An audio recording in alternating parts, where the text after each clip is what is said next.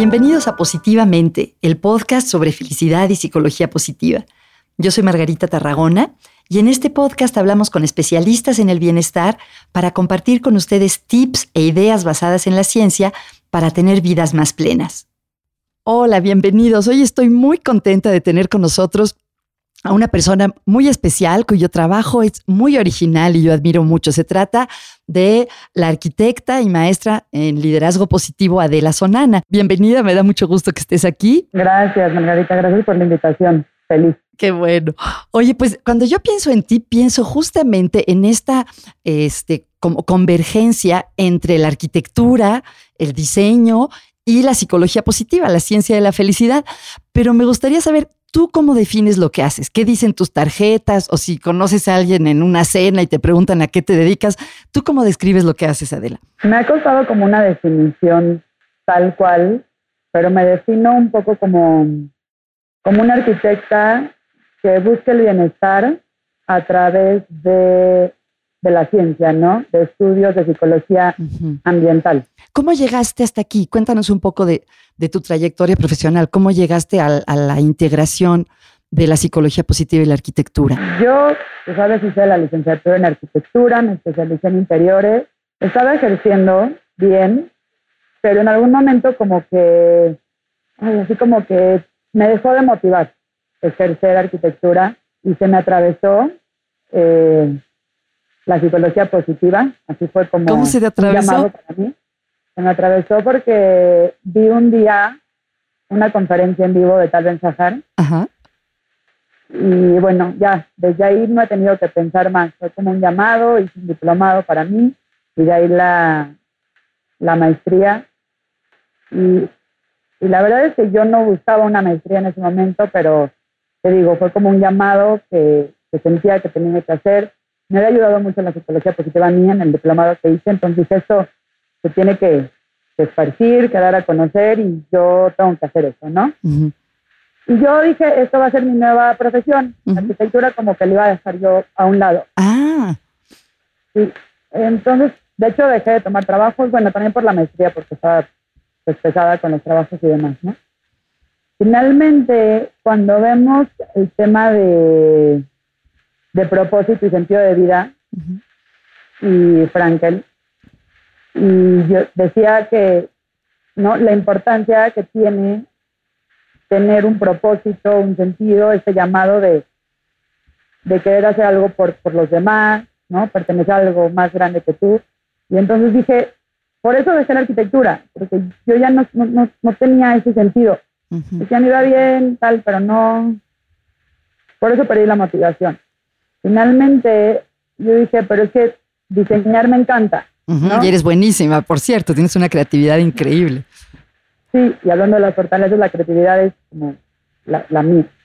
Entonces dije, yo creo que puedo finalmente, así como en varios momentos de la maestría, dije, yo creo que yo podría darle sentido a mi trabajo a través de la arquitectura y el, la psicología positiva así como un mix.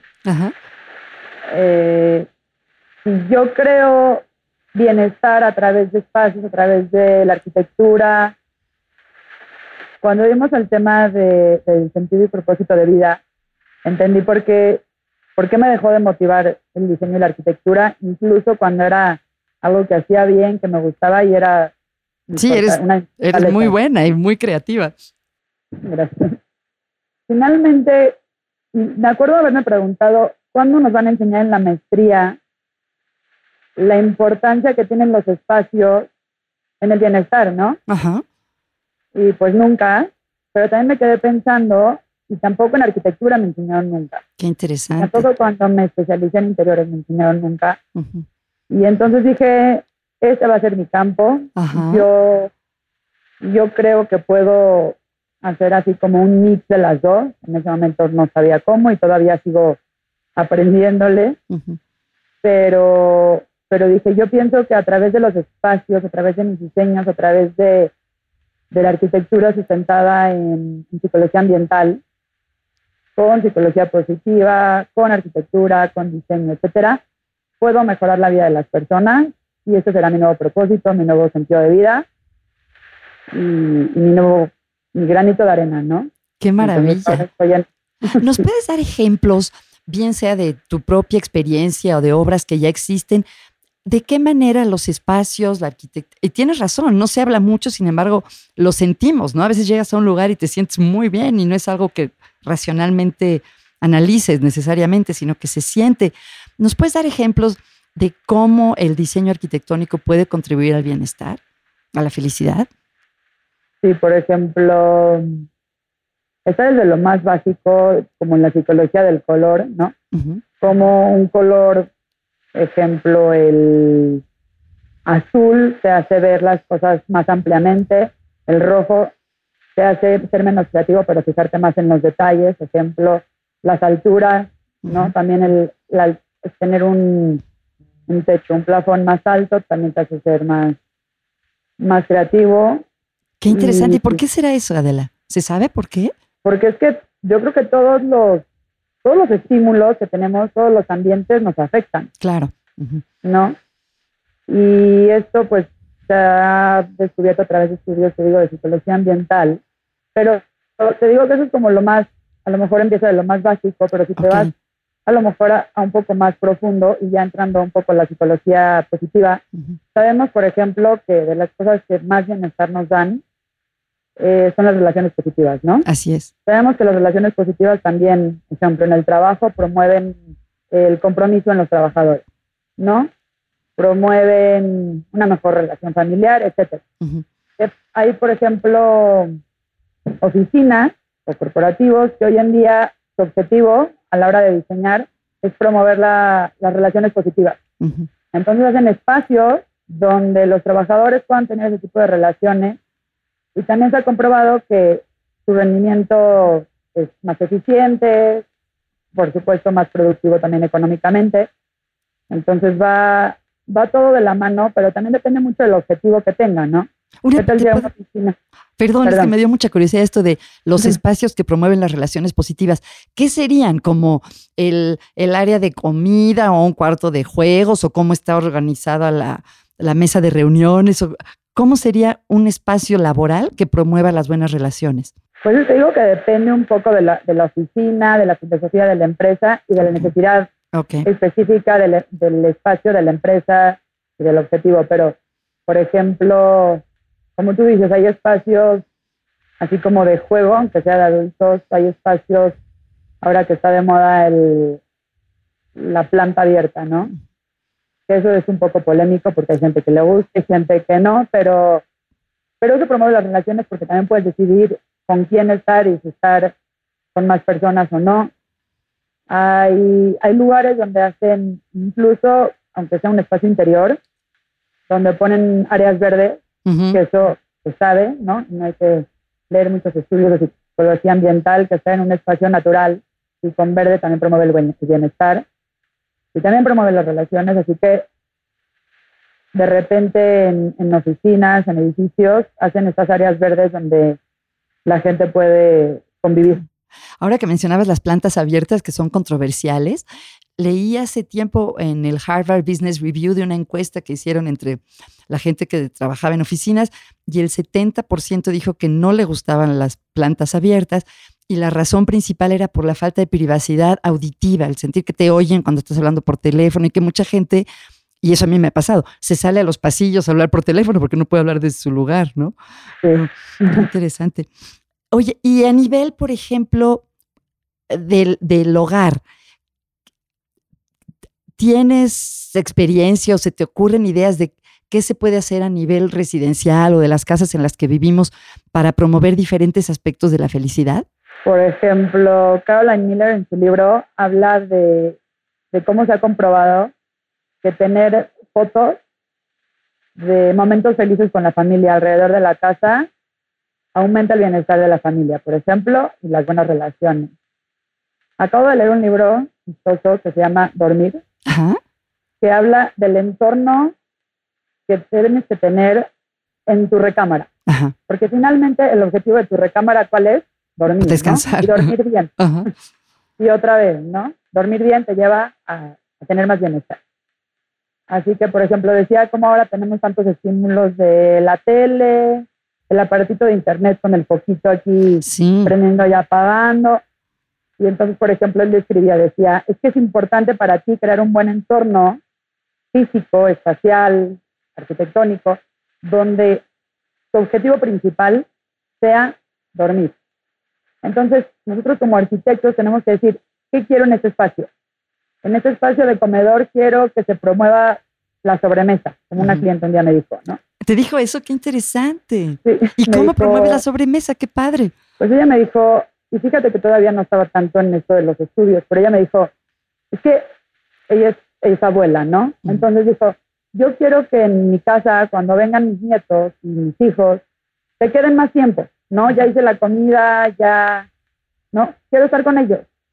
Pero tenía una casa así como de abuela, ¿no? Un poquito, pues no, no quiero decir triste, pero sin mucha luz, ¿no?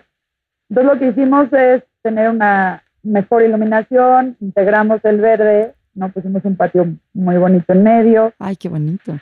Y resulta que, que hace no tanto me llamó y me dijo, estoy muy feliz porque, ¿qué crees? Ahora también tengo que hacer la cena.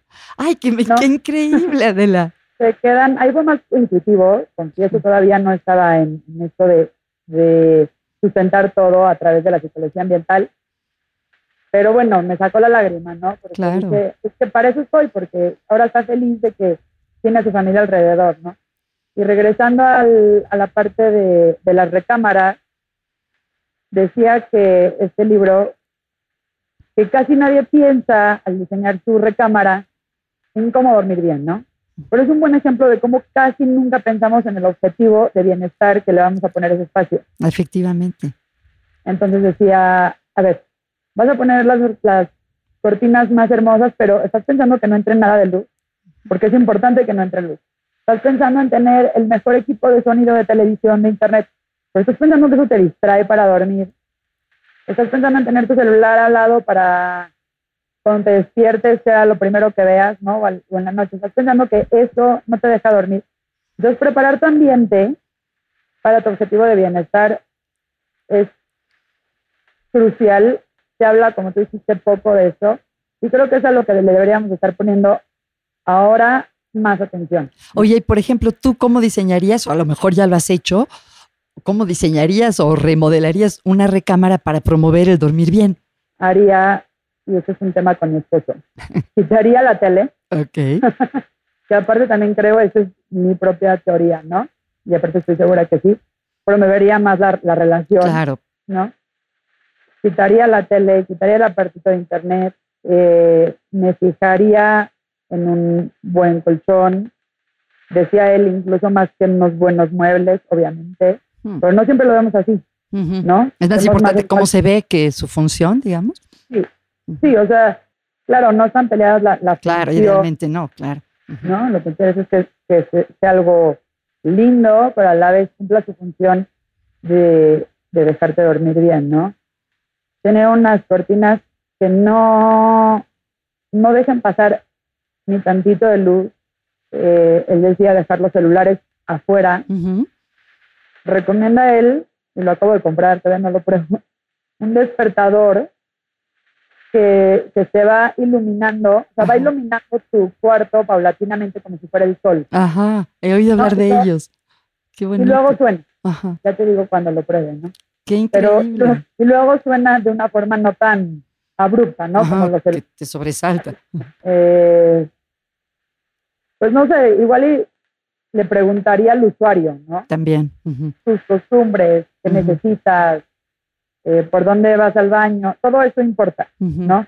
Los acabados, a lo mejor quieres algo cálido, entonces pones madera y no mármol, pues todo esto, pero, pero sí fijándose uno en objetivo, objetivo espacial en cuanto a bienestar, y dos, muy importante, la necesidad específica del usuario, ¿no? del cliente, tal cual. No puedes, no puedes hacer una receta. En algún momento yo dije, quiero hacer un manual, quiero hacer un manual donde diga Así tiene que quedar la recámara, porque así te hace dormir bien.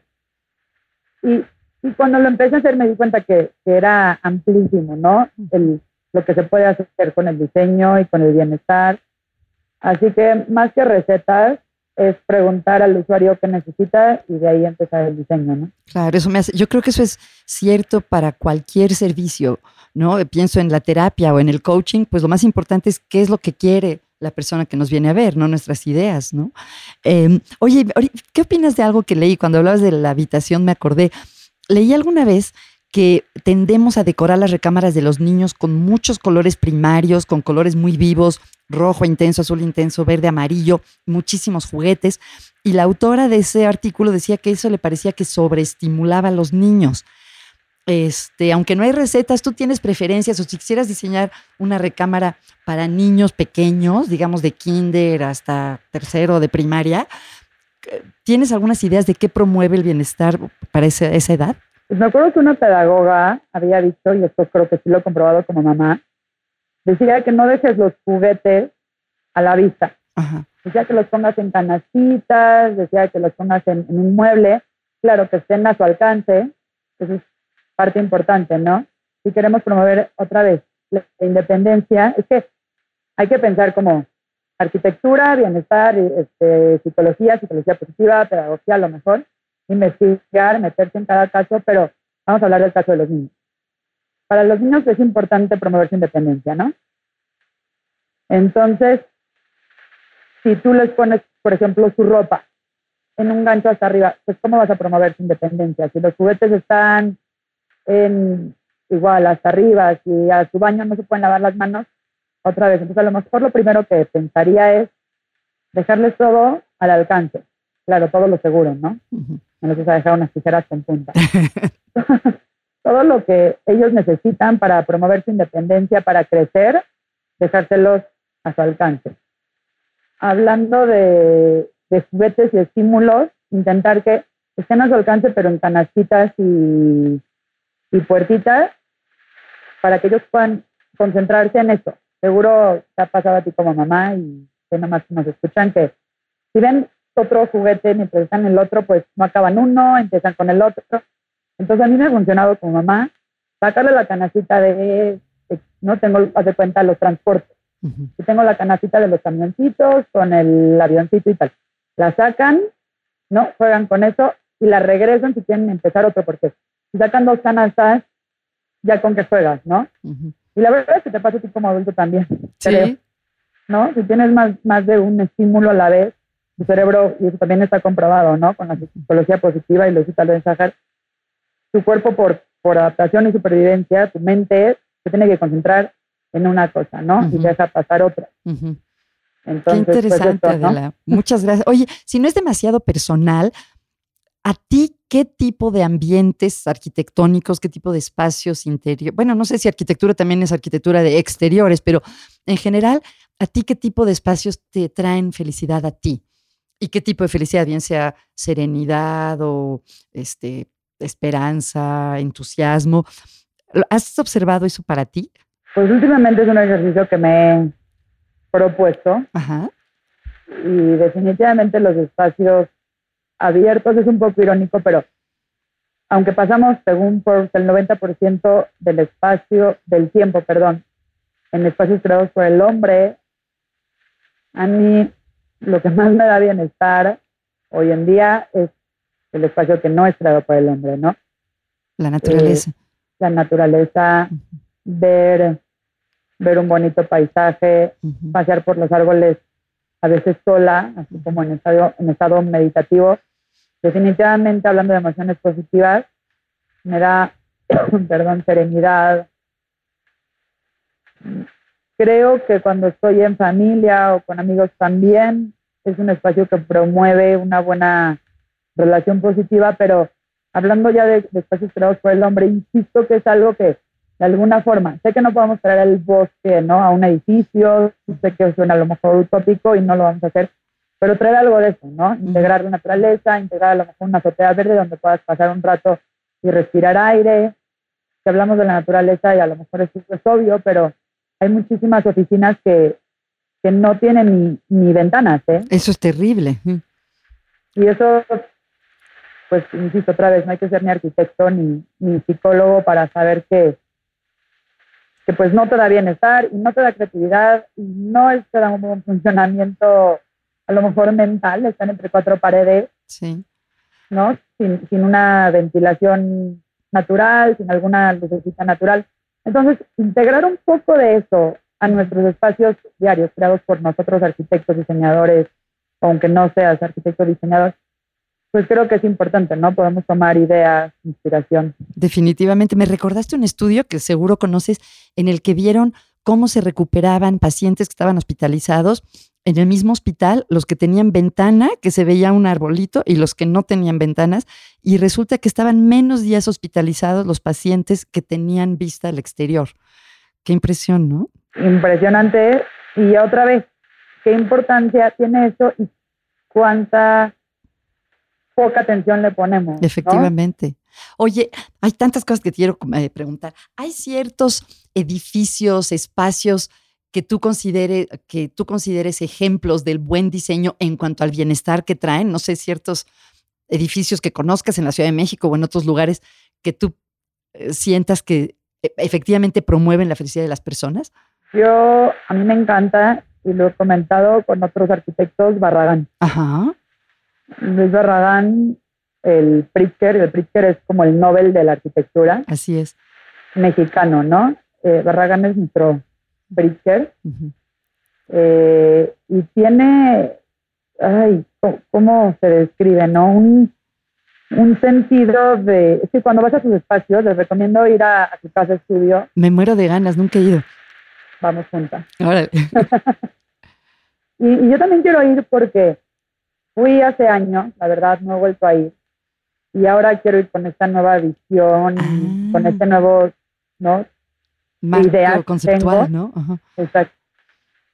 Pero, pero él, por ejemplo, decía, quiero causar sorpresa. No sé si lo decía, creo que sí. Pero, pero, por ejemplo, hace un pasillo muy largo para que al final, así como, por ejemplo, hay un, hay un pasillo que tengo yo muy en mi mente, ¿no? Hace un pasillo largo con luz que entra a través de, unas pequeñas columnas y se siente en ese pasillo como qué va a pasar después, ah, pero a la vez se siente serenidad, por lo menos imagino que cada quien puede sentir algo diferente. Pero entonces al final llegas a, algo que te causa sorpresa, ¿no? O algo, o como sus su jardín. Sus jardines no son, no son nada estructurados, mm. son más como salvajones.